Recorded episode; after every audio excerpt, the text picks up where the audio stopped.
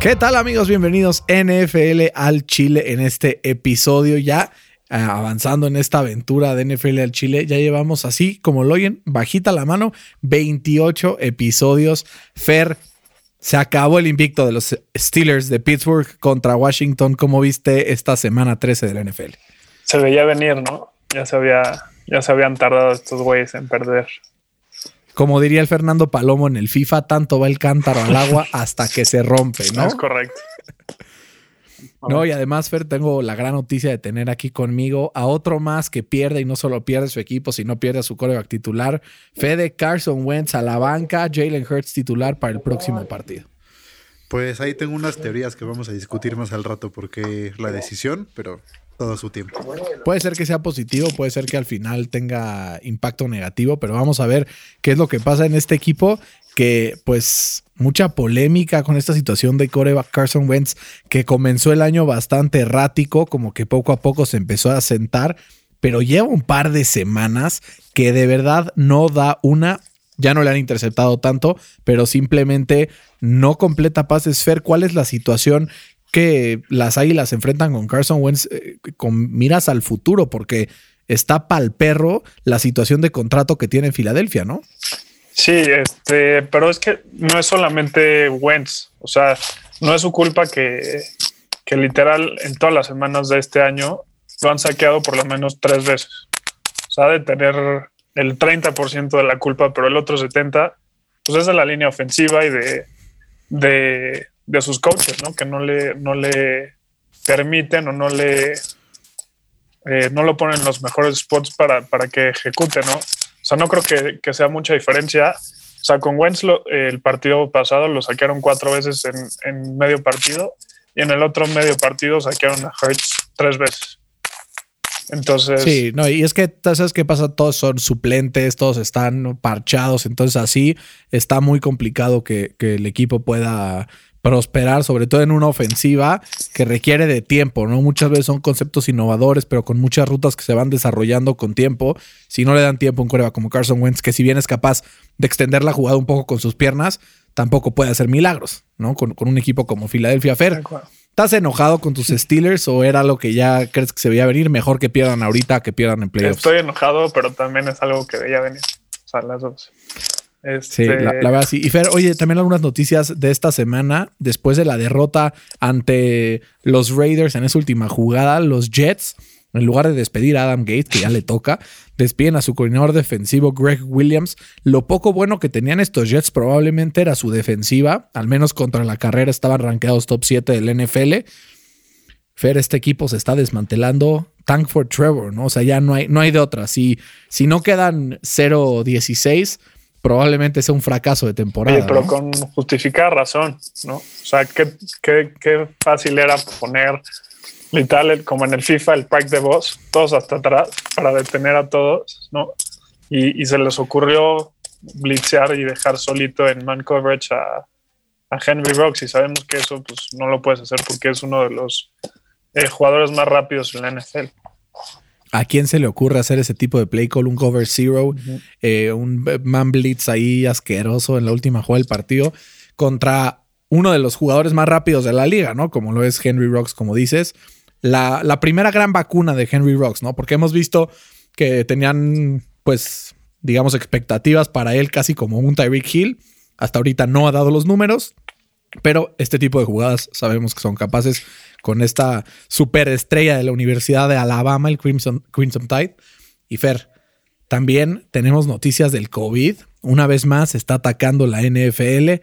Curtis Samuel puesto en la lista de COVID por dar caso positivo. Además, otros siete Carolina Panthers fueron, puestos en la, en la lista por ser close contacts. Y Carolina, que viene saliendo del bye, entonces no afectó a ningún otro equipo, pero que puede empezar a regarse el tepache en, el equipo y que hayan muchos casos de contagio y se ponga en riesgo su partido el próximo fin de semana, ¿no? Sí, que se supone que, que hoy ya no hubo casos nuevos. Eh, salieron la noticia ahí de que eh, hoy no hubo, eh, bueno, ayer no hubo casos nuevos. Y como dices, que su bye week les ayudó muchísimo para no contagiar sobre todo a otros equipos, ¿no? Porque ahí es cuando se empieza a hacer como, como este efecto multiplicador. Como con Tennessee, que Como fue una locura, Tennessee, y esta Ravens semana con Baltimore. Sí, una locura. Y Fer, otra, la última noticia, pues importante, es que después de la derrota contra los Pats, eh, la directiva, por así decirlo, de los Chargers, afirmó que el puesto de Anthony Lynn no está en riesgo, por lo menos en lo que queda de la temporada. Dicen, respetamos demasiado a él como para no darle el beneficio al duda durante la temporada. Ya se hará un balance al terminar, pero no lo van a correr hasta que se acabe la temporada. Fer, ¿crees que Anthony Lynn merezca seguir siendo el head coach de los Chargers o ya se le acabó la paciencia en LA? Parece acabar, pero ya de- deben ir eh, en otra dirección. O sea, yo creo que tienen ese amor eh, por ese éxito pasado que tuvieron en el 2018, que acabaron creo que 12-4, eh, y, están aferrados a eso, pero pues yo creo que a final, bueno, en el offseason sí se lo van a echar, lo deberían de echar. Sí, yo creo talento, que también. Además, hay varios, hay muchos candidatos nuevos, ¿no? Sí. Que pueden meter innovación al equipo de los Chargers. Y sobre todo con un coreback como Justin Herbert, ¿quién no va a querer ir a, a coachear a y ese en Los Ángeles, talento, ¿no?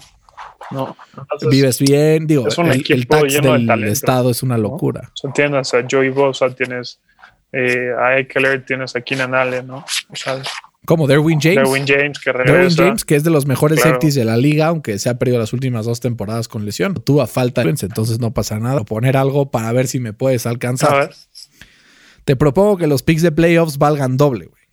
¿cómo? Puntos al doble cuate. ¿Cómo, cómo, cómo? O sea, termina la temporada regular, Ajá. pero una vez que entremos a playoffs, cada partido de playoffs, en lugar de valer un punto, vale dos. Fue Juegue. Plays de chicken, como diría Andreita, que le mandamos un, Un abrazo. un abrazo. Fer, empezamos con un pick que los dos tuvimos mal. Cleveland visitando a Tennessee.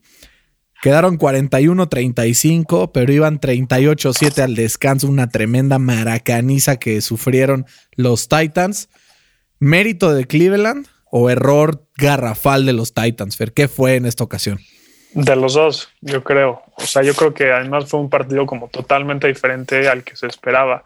O sea, yo pensaba por lo menos que, iba a ser un partido dominado por el ataque terrestre, con teniendo a dos de las eh, ofensivas que están en el top 10 de, de- de ataque terrestre, pero fue completamente lo contrario, ¿no? Baker Mayfield tuvo probablemente su mejor partido como profesional, lanzando para 443 yardas y cuatro touchdowns, pero eh, tuvo muchísimo éxito, sobre todo en el play action. O sea, de, de esos cuatro touchdowns, tres eh, fueron en el- con play action y tuvo un passer rating eh, casi perfecto con, con 158.3, completando el 91% de sus pases. Entonces, yo creo que los Titans igual pensaban que iban a correr, correr, correr y los agarraron dormidos. Fer, los Browns son for real. Mm, No sé, porque yo me acuerdo que, que los Steelers tuvieron literal casi el mismo juego que, que- Cleveland y, Pittsburgh dejó que se les acercaran y le tiraron con todo a Pittsburgh. Cleveland hizo lo mismo. Hay que decir que Mayfield en, el segundo, en la segunda mitad solo lanzó para 40 yardas. Eh, entonces, sí fue una gran victoria, eh, pero hay que calmarnos todos. O sea, ya, ya he escuchado en, en redes sociales, eh, sobre todo en Estados Unidos, que dicen que este equipo ya es mejor que, que Pittsburgh, que Buffalo. Entonces hay que calmarnos un poco. ¿no? ¿No viste por ahí ese tweet de Miles Garrett que dice, este, creo que se abrió la puerta? Pittsburgh abrió la puerta, como diciendo que ellos van a Sí, ganar sí, la división. La verdad, ya creo que es imposible. Pero como dices, Fer, pensamos que iba a ser un juego terrestre y al final Baker 334 yardas, Tannehill 389, apenas 60 yardas de Derrick Henry. Y Fer, eh, ahí tengo un pietradato. Si Baker Mayfield consigue un rating de 70 puntos por lo menos, esta temporada los Browns están 9 y 0. Si no lo consigue, están 0 y 3. Entonces, la clave para están haciendo para llevarse el primer duelen mucho a la franquicia. O sea, ellos mediocridad de Es este que sea equipo. un- como una victoria de humo. O sea, Tennessee no tiene pass rush y sabemos que si, que si a Mayfield le, le presionas, no te va a ganar el partido nunca. ¿no? Entonces, No, pero su juego por tierra puede ganarte. en playoffs, pues la veo complicada. la neta. Generalmente en playoffs, el que, el que tenga el mejor coreback es el que gana. Generalmente. Pues de una vez vamos dando el Super Bowl A a, los Chiefs. a Aaron Rodgers contra, contra Mahomes, Ah, eso ¿no? Así es. Pues de una vez. De una vez. Fer, los Rams ganan 38-28. Es el primer como gran feeling de la temporada que se me tupe y, y no gana el equipo que creía. Fer, Jared Goff, mistake free football. Es la clave para que los Rams ganen sus partidos y que empiecen a anotar algunos puntos. Le había costado mucho trabajo a los Rams anotar. Se habían colgado de su defensa para ganar. Eh, y ahora 351 yardas y un touchdown por aire más un touchdown por tierra. Nueve receptores de los Rams tuvieron más de 20 yardas. Esta diversificación de los Rams hace que ganen su partido número 33 que van ganando al descanso. Así es que aguados si juegan contra los Rams, mejor vayan planeando ganar al descanso porque si no, se los van a tronar. La clave, Fer, en estos dos giveaways de Kyler Murray y que lo volvieron a detener otra vez solo 15 yardas por tierra. Fer, se le acabó la masa a Kyler Murray y ya le encontraron la forma. ¿O es como un bump en el camino que tiene que hacer para reencontrarse? En este partido, sí. O sea, no sé, no sé si, si te acuerdas que, que el partido empezó con Arizona en su primer eh, serie ofensiva capitalizando con un touchdown de 59 yardas. Después de eso, Kyler Murray no volvió a completar un pase hasta que quedan 44 segundos en el segundo cuarto. O sea, estuvo casi dos cuartos sin completar un, un, un pase. O sea, esta, esta defensa fácil es top 3, si me permites es top 2, es, es una locura. Y como dices, eh, la clave está en, en Goff. Eh, Goff se vio bien este partido y sobre todo se vio bien en momentos importantes. Eh, completó el 91% de sus pases y tuvo un rating de 141 cuando estaba en, en terceras oportunidades.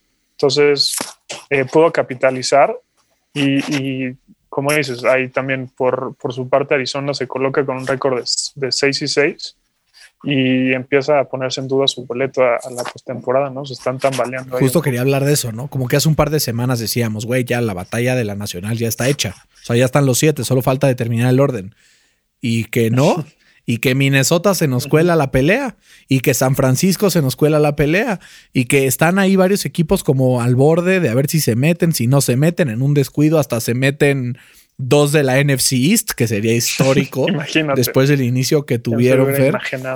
Pero creo que si los Cardinals no empiezan a ser diversos, su ataque creativo, diferente, creo que ya le encontraron la fórmula a Kyler. Lo vimos contra los Pats bastante mal.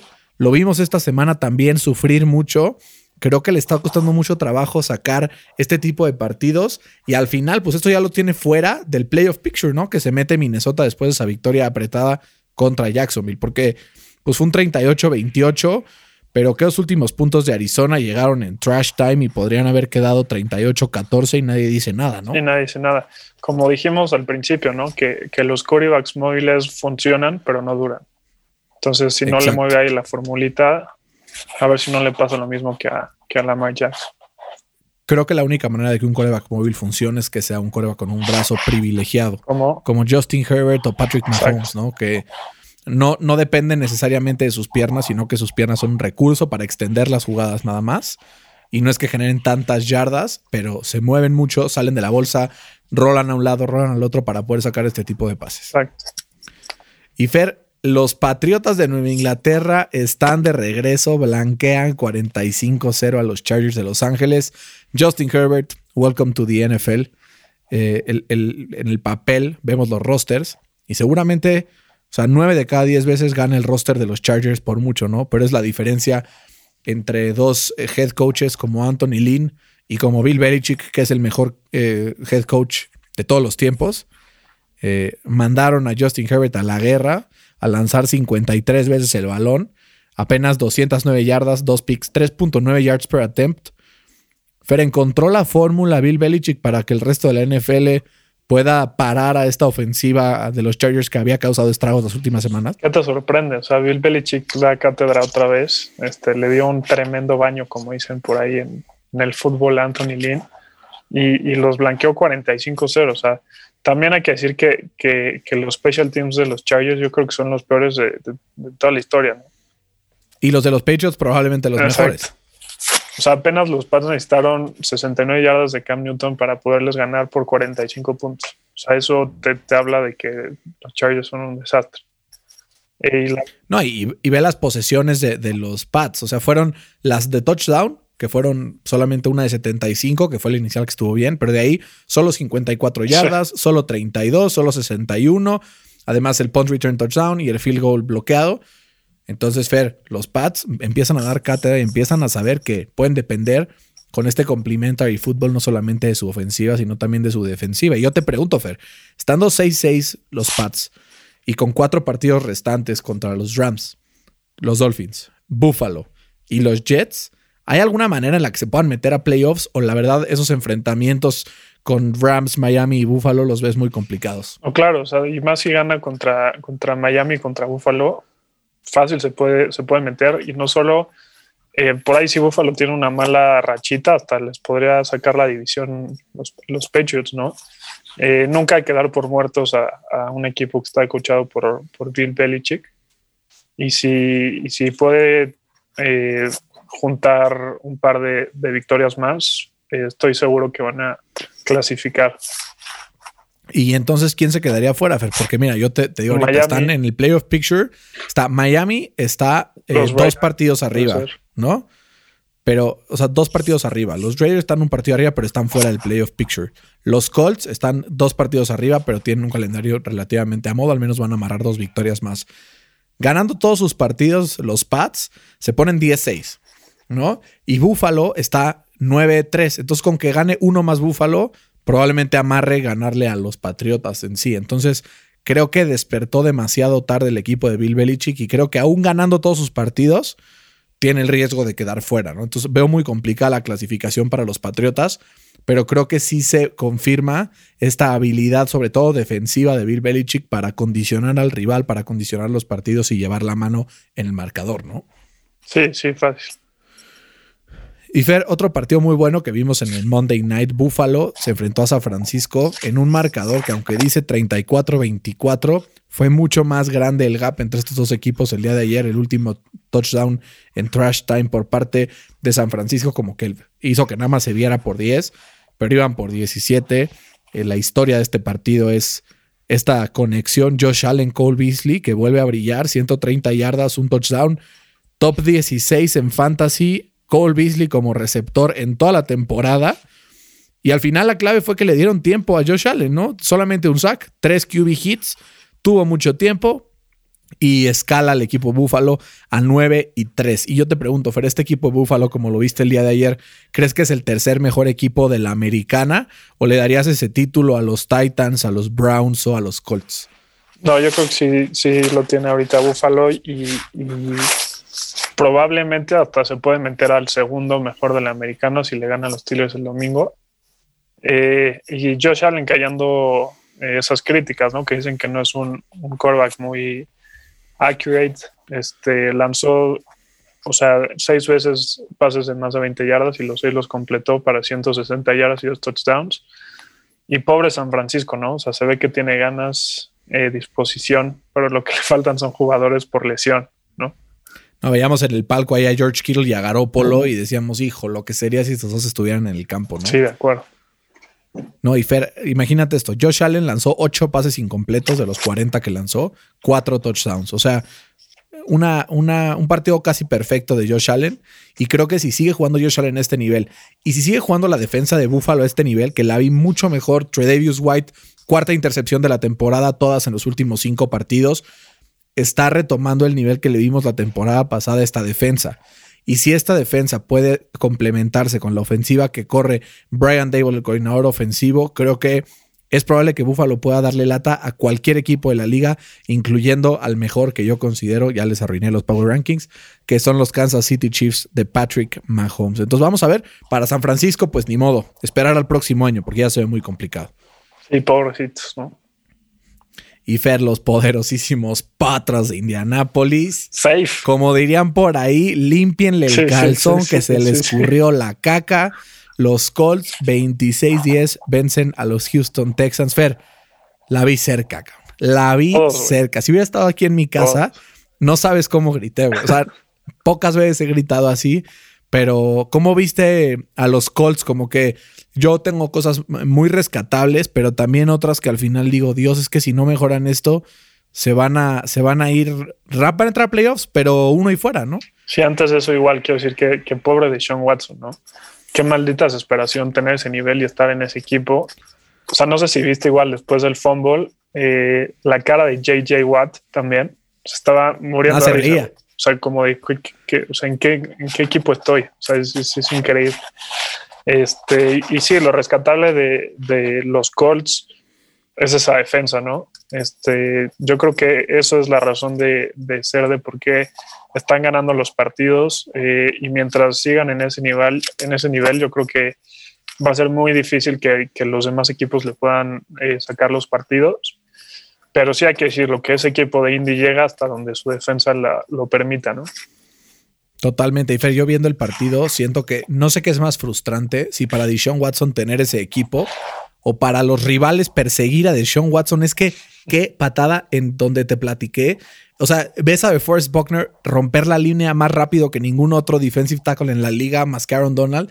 Llega en medio segundo, está ahí, y de repente ves a Deshaun Watson, tic, tic, tic, y no lo alcanzan y lanza un bombazo de 60 yardas. O sea, de todas las yardas que tuvo Deshaun Watson y de los 20 puntos que generó Houston, probablemente eh, todo fue gracias a tres jugadas de Deshaun Watson clave que, que condicionaron el partido, ¿no? Al final creo que es muy importante, pues para los fans de los Texans, saber que este coreback sí es de lo mejor que hay en la NFL.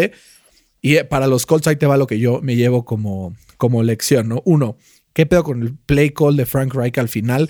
En ese cuarta y uno que pudo haber. No, ponte que pateaba el gol de campo, se ponía siete. Pero bueno, está bien, no patees el gol de campo. Arriesgate. Pero teniendo a un running back como Jonathan Taylor, que pesa 160, 170 kilos. no te excites, pero soy como 100, güey. O sea, bueno, pero es, es, un, es un, running back enorme, ¿no? Y teniendo a Nahim Hines, que pesa 4 kilos mojado. Sí, Mojado. ¿Por qué corres por el centro? ¿Por qué corres por el centro con claro. Hines? Naheem Hines es otro tipo de, running back. Mejor, si vas a hacer esa jugada por el centro, manda a Jonathan Taylor o intenta hacer algo más eh, innovador, ¿no? Como que es esto, estos este, scripted plays de Reich al inicio del partido que pum, pum, pum, pum, pum, pum, pero termina esa racha y empieza a tener que tomar las decisiones dentro del partido y le cuestan. Entonces creo que es importante que retome este nivel que le vemos al inicio de los partidos y Fer, sobre todo dos cosas. T.Y. Hilton vuelve, lo cual es impresionante cómo T.Y. Hilton es el patrón, señor, dueño y amo de los Texans. Lo dijimos el, el podcast pasado, ¿no? Aguados que Hilton la aprende. Y así fue. Y Fer, que haya vuelto de Forrest Buckner cambia el partido absolutamente. Es de los cinco jugadores, yo creo, que más impacto tienen en la defensa de su equipo durante esta temporada y lo vimos esta, este partido. Eh, y Rivers, que no está equivocándose nada. Jonathan Taylor, que otra vez un partido de más de 100 yardas, eh, todo, de todo propósito, como dicen. Y Fer, importantísimo el siguiente partido de los Colts contra los Raiders. Porque si lo pierden, tienen que ir a meterse a playoffs en el partido contra Pittsburgh, en el otro partido contra Houston y probablemente ganando a los Raiders prácticamente amarren la temporada. Sí, no tienen tan fácil el, el, schedule. ¿eh? O sea, son no, Raiders, Texans, Steelers, Pittsburgh y Jaguars. Que ya les ganó. Exacto, pero fue, fue el primer partido, o sea, como que sí fue un, glitch ahí en el sistema. Pueden perder tres de cuatro o pueden, ¿no? Yo mi, mi pues mi pronóstico. Te, quedas feliz? No, no, yo creo que 3-1. Yo que el único que permitiría perder es contra Pittsburgh. Y entonces te vas 11-5. Y con 11-5 y es un récord muy respetable. 10-6 todavía da espacio a que en una de esas te puedas quedar fuera. Sí, claro, de acuerdo. Fer, te tengo una pregunta. ¿Hay alguna manera más Chicago de perder que la manera en la que los Chicago Bears perdieron este fin de semana y tus Detroit Lions finalmente, te responden? Eh. Un minuto 30 en el reloj. Arriba por eh, tres puntos tranquilamente Chicago. Va marchando eh, por el campo, un, tercer down y cuatro. Mitch Trubisky se duerme y le hacen un fumble que le cuesta el partido a los Bears. Fer, lo mejor que le puede pasar a los Bears es perder todos los partidos de aquí a que se acabe la temporada y draftar un coreback, porque qué espanto con este equipo, ¿no? Sí, de acuerdo, sobre todo con esa ofensiva, pero es que ahora ya ni la defensa, o sea, los Lions les, clavaron 34 puntotes a uno en las mejores defensas, entre comillas. 400 yardas de Matthew Stafford. Una locura. Y además, eh, pero bueno, o sea, por, por el parte de, de, los Lions, sí hicieron su chamba de, de, 34 puntotes en la ofensiva, pero ¿cómo le permites 30 puntos a Mitch Trubisky, no? O sea, eso es un escándalo y, sí define perfectamente lo que es la temporada de, de los Lions que, que tienen buenos jugadores, pero no les va a alcanzar para hacer absolutamente nada. No, y Fer, al final, o sea, tú ves, o sea, decíamos que las victorias de Chicago eran muy, pues, sospechosas, ¿no? Y, eh, o sea, recapitulemos un poco. Semana 1, le ganan a los Lions de último segundo. Semana 2, le ganan a los Giants de último segundo. Semana 3, la falconeada de los Falcons en el último minuto. Tal vez el partido contra los Bucks fue el, el partido que pues mejor se vio un poco ese equipo, pero de todos modos, o sea, fueron muchos errores también de los Bucks y que Chicago pudo haber perdido fácil. Y el último contra Carolina también de último minuto. Entonces podría Chicago ir perdiendo 0-12 y nadie dice Nada, nada. sí. O sea, es- está cañón. Y es contra equipos, o sea, escucha los nombres. Detroit, Giants, Falcons, Bucks y Carolina. El único que está en el playoff picture de esos equipos son los Bucks. Sí, literal. Entonces creo que no hay pretexto, creo que tiene que empezar ya una limpia en ese equipo, empezando por el general manager Ryan Pace, porque creo que los fans de los, Char- de los Chicago Bears deben de estar desesperados con la manera en la que su equipo hace el ridículo temporada tras temporada tras temporada y que a pesar de draftear en el top 5 eh, como 10 veces durante los últimos 20 años, no, han encontrado un franchise quarterback. En una, o sea, en una quarterback class donde estaban Patrick Mahomes y Deshaun Watson, nada, Nada más, ¿no? más. Entonces creo que ya toca ahí cuello en Chicago. Y Fer, este partido no quiero decir prácticamente nada porque me tenía aburridísimo como se esperaba.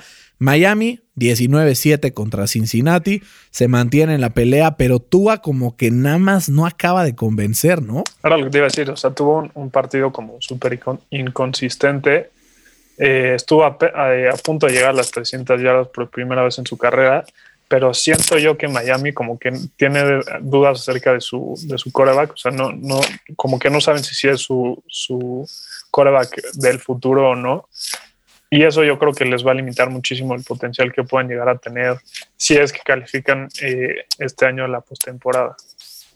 No, y pasa también, o sea, a ver, 296 yardas, pero ¿cuántas de ellas fueron en el red zone? Sí. Prácticamente ninguna. Casi todos sus drives menos uno terminaron en simplemente un gol de campo de Jason Sanders, que ha demostrado que es uno de los mejores pateadores de la NFL después de tantos años de, ser consistente.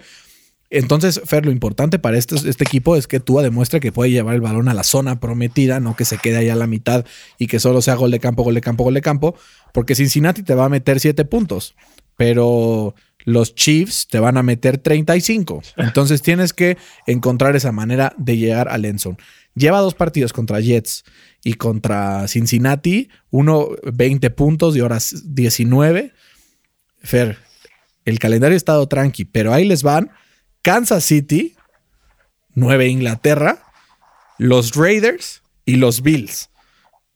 Miami se puede ir 0 de 4 Claro. en esos partidos y terminar la temporada 8-8 Nadie dice nada. y nadie dice Claro. nada, ¿eh? Sí, claro. En una de esas hasta vemos a Fitzpatrick otra vez. Digo, a ver, el de Nueva Inglaterra es en Miami. Sabemos que Nueva Inglaterra no gana en Miami ni en defensa propia, güey. Entonces ponte que uno lo gane en Miami, pero acaba la temporada 9-7 y seguramente se queda fuera. Entonces tiene eh, como varias, varias tarea el buen Brian Flores para saber qué hacer con este equipo que lo vimos muy bien por momentos, pero que últimamente, al igual que los Raiders, ha estado cayendo, ¿no? Sí, de acuerdo. Y ahora, Fer, hablando justo de los Raiders, qué calamidad. 31-28 contra los Jets, Fer.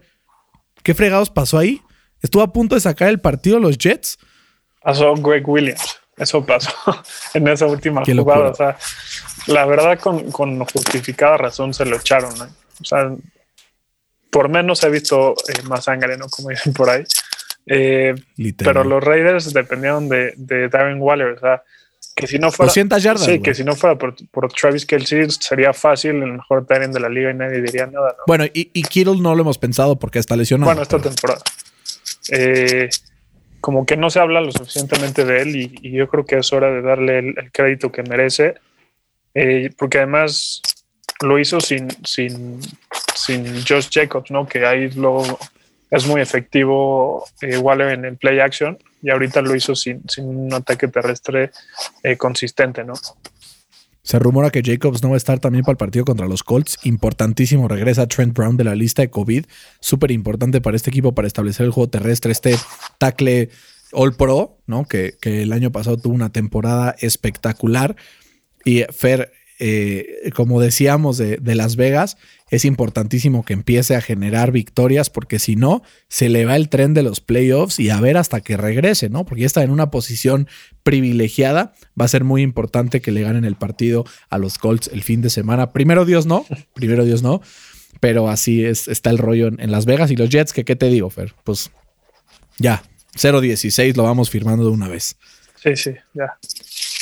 Y hablando de 0-16, vamos a alguien que va a acabar 1-15, que son los Jacksonville Jaguars, que siguen perdiendo partidos cerrados. Todas las semanas prácticamente lo mandan a overtime. Mike Lennon está jugando muy bien. Ya está prácticamente listo para regresar esta superestrella Gardner Minshew, pero dicen que se va a quedar Mike Lennon con la posición titular porque está dando resultados con este equipo de Jacksonville, aunque no se trasladan en victorias, pero hacen muy, muy cercanos los partidos. Fer, y esta pareja, Justin Jefferson y Adam Thielen, que cada partido se siguen combinando para casi 200 yardas y dos touchdowns consistentemente. Justin Jefferson probablemente candidatándose como uno de los principales prospectos a ganar el novato ofensivo del año. Y con un Kirk Cousins que de repente se equivoca, pero que está en un gran momento de su carrera, considerado por, al menos por nosotros o por mí, como un top 12 de la NFL en la posición de coreback, ¿no? Sí, también Dalvin Cook eh, ayudó muchísimo para justo abrir el, el ataque aéreo, ¿no? Eh, Cook corrió para 120 yardas y, y, de esas 96 fueron después del primer contacto. O sea, es una máquina para romper eh, tacleadas y como dices también Justin Jefferson se está acercando peligrosamente a Justin Herbert para, para llevarse el novato del año. Pero sí, la defensa de Minnesota sí está dejando mucho que desear le permitió a, a Mike Lennon eh, tener un game time drive eh, para, para, irse a overtime, ¿no? Eh, los Jacks están a nada de llevarse el segundo, el second overall pick y es lo mejor que les podría pasar, ¿no? El único que está ahí amenazante son los Bengals, pero están todavía dos partidos. Entonces yo creo que ya podemos ir firmando ese uno y dos. ¿no? Y además no necesitan coreback, entonces por ahí estarían tranquilos los, los Jacks, ¿no? Para Justin Fields. Correcto.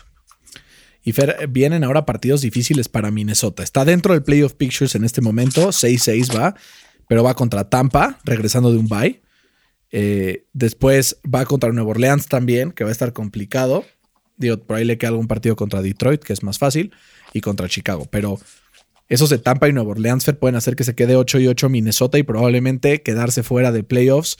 ¿Qué tienen que hacer los Vikings en estos partidos para respetar esta posición del playoff picture y quedarse con ese último comodín de la nacional? Mejorar en defensa y sobre todo el pass rush. Eh, y más si van contra Tampa, eh, la única forma de ganarle a Tom Brady es presionándolo. Si no lo hacen, van a perder por 40 puntos. Fácil. Exacto.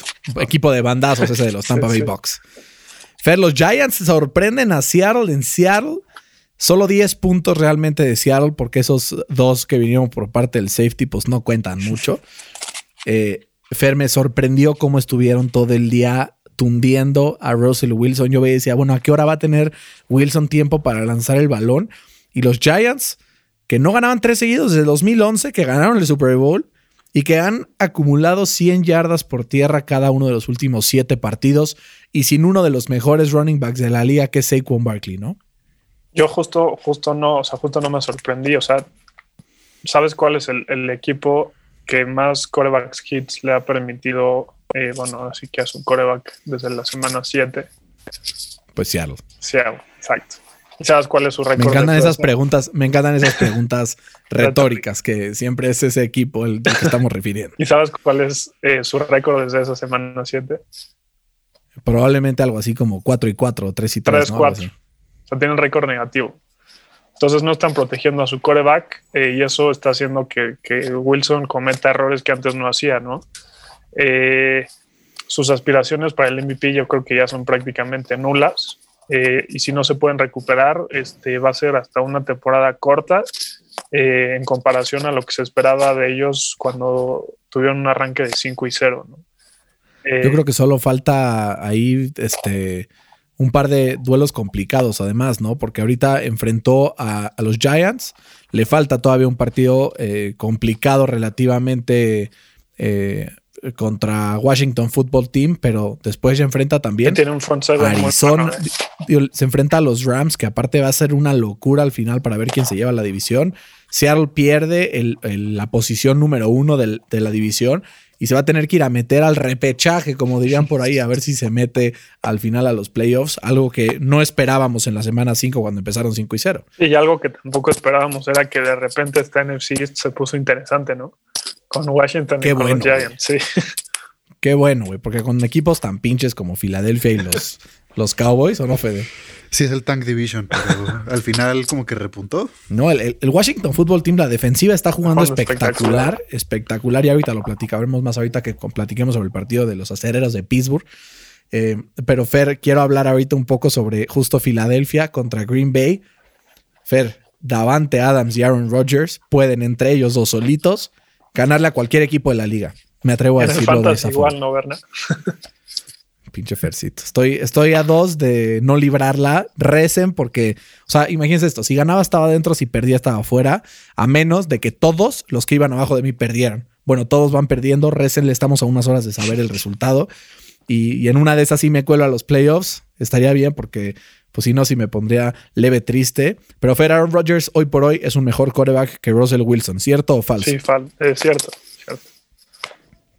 295 yardas, 3 touchdowns. Nadie dice nada. Nadie dice nada. Y Aaron Jones que complementa muy bien este ataque con 130 Literal. yardas. Lidera la NFL en, en touchdowns y apenas tiene cuatro No, está- intercepciones. Está clicking clínica. este equipo. Exacto. Y Fer, Philly es una mierda. 11 de 27 pases completos entre sus dos corebacks, solo 188 yardas, un touchdown y una interception. Las dos vinieron de manos de Jalen Hurts. Lo único rescatable de Filadelfia fue el regreso de patada larguísimo ese de Jalen Rigor. Fuera de eso, Nada. nada. Y mi pregunta es más que de Filadelfia, que pues ya sabemos que es malo y ya. Fer, ¿los Packers pueden ganar el Super Bowl? O sea, a este paso, si siguen con esta como trending upwards, como lo hemos visto en las últimas semanas. Fácil. Yo, yo creo que sí. Esa ofensiva. ahí es- sí está. Yo creo que es la mejor ofensiva después de, de Kansas City. Y eso que Kansas City de repente se le tupen a algunos Exacto. rivales, ¿no? Lo hemos visto en últimas semanas. Sí, exacto. Fer, justo hablando de Kansas City, apenas le metió 22 puntos a Denver. Decíamos, ¿no? La defensa de Denver venía enojada después del partido contra los Saints, quería hacer valer su, su superioridad. Al final, si tú aguantas a Kansas a 22 puntos, es una gran hazaña. El problema es que si solo metes 16, pues es imposible ganarle a un equipo del calibre de los Chiefs, ¿no? Sí, yo creo que los Broncos como que expusieron ahí un- una de las debilidades de, la ofensiva. Yo creo que es la única que tienen, que es la red zone offense. Eh, los Chiefs solo convierten el 57% de sus viajes a la zona roja y esa es la, la quinta peor marca en toda la NFL. Entonces, si tú eh, no permites que tengan jugadas explosivas, que la verdad es más fácil decirlo que hacerlo, tus, tus probabilidades de ganarle a este equipo incrementan muchísimo. ¿no? Claro, Fer. Y sabes algo también que, o sea, cuando tienes playmakers en todos los aspectos del juego, pues entonces playmakers make plays, ¿no? Tanto eh, Harrison Butker como este, Tariq Hill, como Travis Kelsey, como Honey Badger, aparecen en los momentos importantes, ¿no? En este caso, por ejemplo, Honey Badger con esa interception, Tyreek Hill con una carrera en un jet sweep que se fue justamente al, al lado izquierdo y literal giró la esquina en, en un tercero y largo y se fue tranquilo. Un Honey Badger que sella el partido con una intercepción y, obviamente Travis Kelsey que con 136 yardas y un touchdown se confirma como uno de los mejores, si no es que el mejor end de la NFL. ¿no? Entonces vamos a ver qué puede hacer Kansas en este fin de temporada complicado, ¿no? Porque se va a enfrentar, si bien, pues la semana que entra contra un, un rival, pues no tan, no tan trucha como lo es Miami, pero después va contra Nueva Orleans, que se le puede complicar un Hasta poco. ese va a ser el partido del año. Literal. Y si gana este, los Chiefs, probablemente acabe quedándose con el number one seed. Depende de lo que haga ahora sí Pittsburgh. Y hablando de Pittsburgh, Fer, ¿sabías que nunca nadie le había ganado a un equipo que llevaba 11 victorias sin derrota, teniendo una marca peor de lo que tenía el día de ayer el Washington Football Sí, Team? sí sabía. Esto es completamente sorpresivo, nadie lo veía venir. Bueno, dijimos en este podcast iba a ser complicado para Pittsburgh, era un matchup complicado, pero Fer, yo lo resumo así. El día de ayer fue un partido en el que Alex Smith selló su Comeback Player of the Year Award, ganando este partido con casi 300 yardas y un touchdown con una defensiva Fer que hoy por hoy es de las cinco mejores de la NFL. La pregunta es, ¿se van a meter a playoffs el fútbol team o este premio se lo das a los Giants? ¿Quién crees que vaya a ganar esa división? ¿Juegan esta temporada otra vez o ya no? Sí, les queda un partido. Quien gane ese partido se va a meter. Va a estar Va duro. estar duro. Va a ser un drama. Va a ser un drama. Oye, pero prometiéndome a los Steelers, yo creo que oficialmente tenemos al peor coordinador ofensivo de toda la NFL. O sea, desde que llegó a este puesto, que fue hace tres años, los Steelers son la peor ofensiva terrestre en toda la NFL. O sea, fuimos el lugar 31, el 28 y el 30 respectivamente.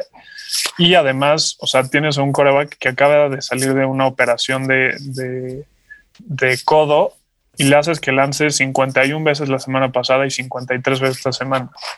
Eh, o sea, esta, esta ofensiva se volvió completamente predecible eh, y, son la ofensiva que menos usa el, el, el, medio campo. O sea, como que no lanza entre los números y eso hace que la defensa pues ya, ya, sepa, ya sepa a dónde, a dónde van a ir, ¿no? Estos pasecitos cortos con, con, con los receptores ya no está funcionando. Eh, somos el equipo con más drops en toda la NFL y yo creo que no es por falta de talento, o sea, somos el único equipo en la NFL que tiene cuatro receptores con más de 400 yardas y cinco touchdowns. Entonces yo creo que eso es más hay un, un, una cuestión de coacheo y de, de como este fútbol situacional, como dicen por ahí en Estados Unidos. Eh, yo creo que si, si, Pittsburgh no logra reinventarse en esta ofensiva, seguramente, y nadie dice nada, van a perder tres de los últimos cuatro partidos porque son contra eh, ofensivas muy poderosas. ¿no? No, una locura, Fer. Creo que Pittsburgh está entrando en un momento en el que es una decisión complicada para Mike Tomlin, pero tiene que reinventarse o morir. Así de fácil, porque cuando perdieron ahora en, en pues la semana pasada a, a este a, a Dupree, la verdad es que se le complica el tema, sobre todo cuando van a enfrentar a ofensivas con mucho poder, ¿no? Porque sí, su defensa sigue siendo una de las mejores del NFL, pero ya no es probablemente la mejor. Entonces, además, hay que ver de qué forma la ofensiva puede cargar exacto. ahora a este equipo. Porque además sus dos corners titulares están lesionados y el backup de Devin Bush en Spillane está lesionado, posiblemente no juegue un par de semanas. Entonces, está complicado el panorama para esta defensiva de los Steelers y si esa ofensiva no se mejora, eh, te digo que tranquilamente pueden perder tres de sus últimos cuatro partidos. Ahí es Fer donde se ganan o se pierden el Coach of the Year Award, ¿no? No, ya lo perdió este güey. Fer, vámonos a los Power Rankings. Eh, en una semana interesante, termina la semana 13, estamos a cuatro semanas de terminar. Se movió esto de, de las últimas semanas. Fer, ¿quién es tu equipo número uno? Ese yo creo que es el de todos, Kansas City. No creo que haya un. ¿A, ¿a poco? Yo tenía Carolina. a los Jets. No, no Kansas City, equipo número uno. ¿Quién es tu número dos? Los Saints de Nueva Orleans. El mío también son los Saints de Nueva Orleans, Fer. Muy bien. Número tres. Yo tengo a los Steelers el número tres. Número los cuatro Steelers. tengo a los Packers. Yo tengo a los Steelers. Tu número cuatro tienes a los. Steelers. En el 5 tengo a los Rams de Los Ángeles. Yo a los Bills. Y si le ganan, yo si le ganan el domingo, yo estar en el 6. Se pasan al, al, cuarto mejor equipo, yo creo. Los Rams yo los tengo. Yo los tengo en el 6 a los Bills. O sea, tengo Chiefs, uh -huh. Saints, Pittsburgh, Green Bay, Rams, Buffalo. Yo tengo Kansas City, Saints, Packers, Steelers, Bills, Rams. Y en el lugar 7 tengo a los Bucks. Yo tengo a Seattle en el 7. Yo en el 8, los Seahawks. Yo en el 8 tengo a Cleveland. Yo en el 9. Después tengo a Tennessee, Ajá. Indianapolis en el 10 y Tampa Bay no rompió el top no 10, está en el número 11. Después esos dos performances tan desastrosos con los que cerró el año, tendrá que probarme Tom Brady que está hecho, o sea, que puede contra la presión. Si me comprueba, si me muestra, o sea, el brazo lo tiene. El problema es este como pánico de la presión porque no se puede mover. Si logra hilar dos o tres partidos Tom Brady donde pueda manejar la presión, entonces pondría a los Bucks probablemente hasta el número 6 o 7. Yo, yo en el lugar 10 no supe si poner a los Titans o a los Colts. Creo que son, son dos equipos que son el mismo equipo. Uh -huh. Son un equipo de bandazos que algunas semanas está muy bien, otras no tanto, pero al final yo creo que te tienes que ir eh, por el que tiene al jugador más dominante y ese es Eric Henry, por eso me fui con Tennessee un poquito arriba. Sí, de acuerdo. Los últimos tres, Fer, no son duda. ¿Quién es el último lugar? Los Jets, ¿no? Sin duda. ¿Uno Los arriba? Jacks. Sin duda, y uno arriba. Cincinnati. Claro, y de ahí tenemos Dallas, Filadelfia, ¿no? O Philly Dallas, no, los dos. Sí. Y luego ya Chicago, Detroit. Yo fíjate que, eh, curioso, subió bastante Nueva Inglaterra hasta el puesto 16, incluso superando a equipos como Arizona. Pues después de ese partido que se echaron como no. Yo hasta lo pondría No, arriba y de sobre- los Raiders, eh. Que los Raiders los tenía muy arriba, pero las últimas dos semanas como que han dejado mucho que desear, ¿no? ¿Los Ravens o los Raiders? Los Raiders con D. de, de- de- No, yo los Raiders. malosos, los, ma- Los. Raiders los tengo- Le voy a decir los malos. Los malosos, a los malosos los tengo apenas arriba de Minnesota en el lugar 14. Tengo Las Vegas, Minnesota, Nueva Inglaterra. O sea, así como con ese, pero muy pegados todos. Los Ravens, pues está ahí en el sólido lugar 14, 15, ahí. Que puede subir y puede bajar. Oye, oye, Fer, y y te late si nos vamos a los, a los Quarter Season Awards. Venga. Fer, ¿quién es tu pick de MVP?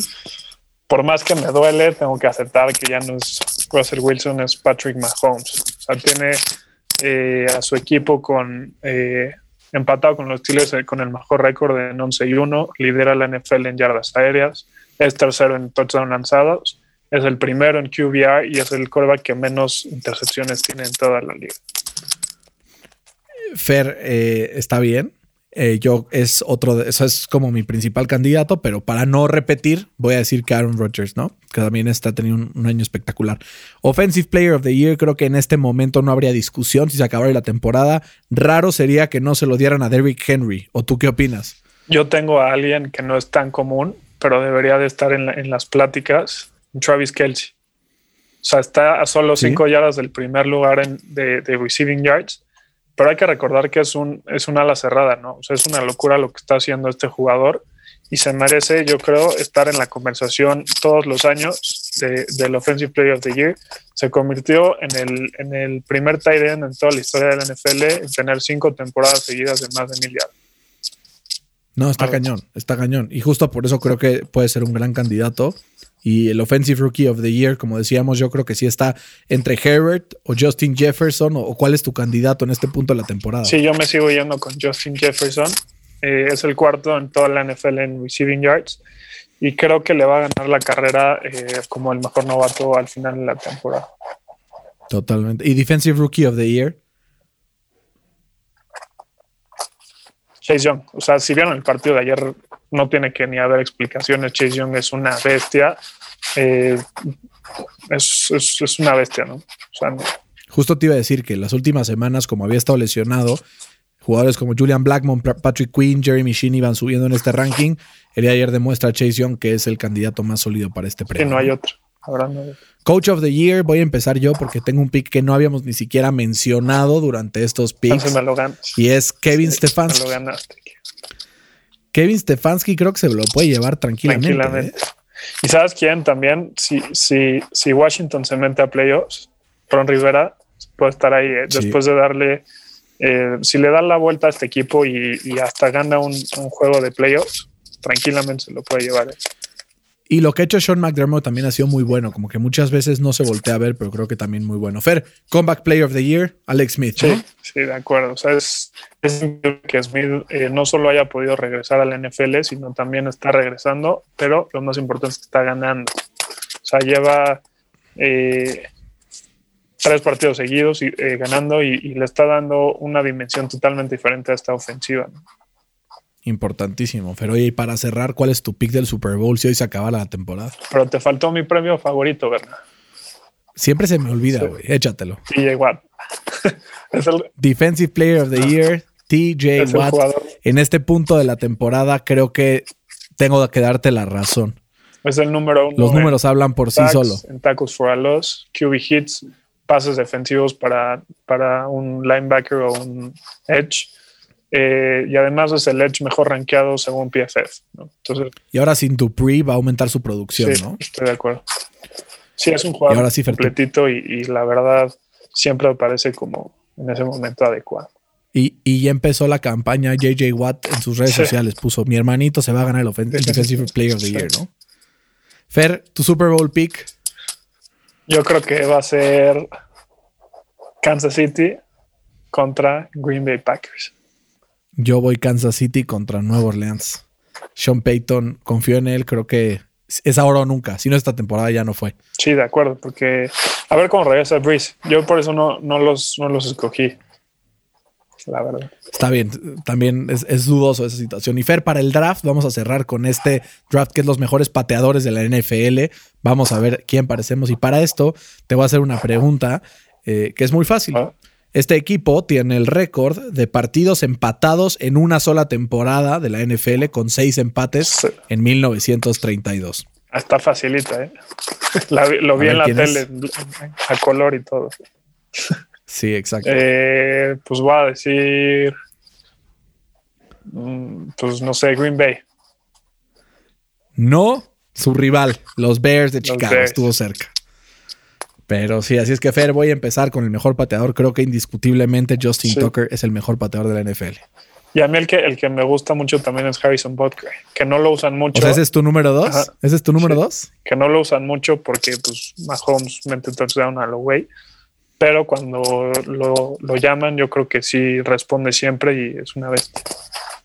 Yo me voy a ir con uno que tampoco falla, que es Jason Sanders, que acumula puntos como si fueran papas fritas porque se las van regalando. Así es que sí, me voy con Jason Sanders. ¿Tu, tu, tu cuarto overall quién es, Fer? Me voy con el, el de Atlanta.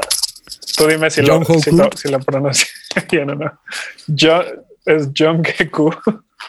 John Hoku. John Hoku, ok. Yo pues me voy a convertir en un homer y mi tercer pick es Rodrigo Blankenship de los Colts. Yo estoy entre Graham Ganó o Brandon McMahon, que la verdad, chance yo me, voy, me iría por, por Brandon McMahon. Está bien. Fer, eso fue todo de este draft y todo de este programa de NFL al Chile.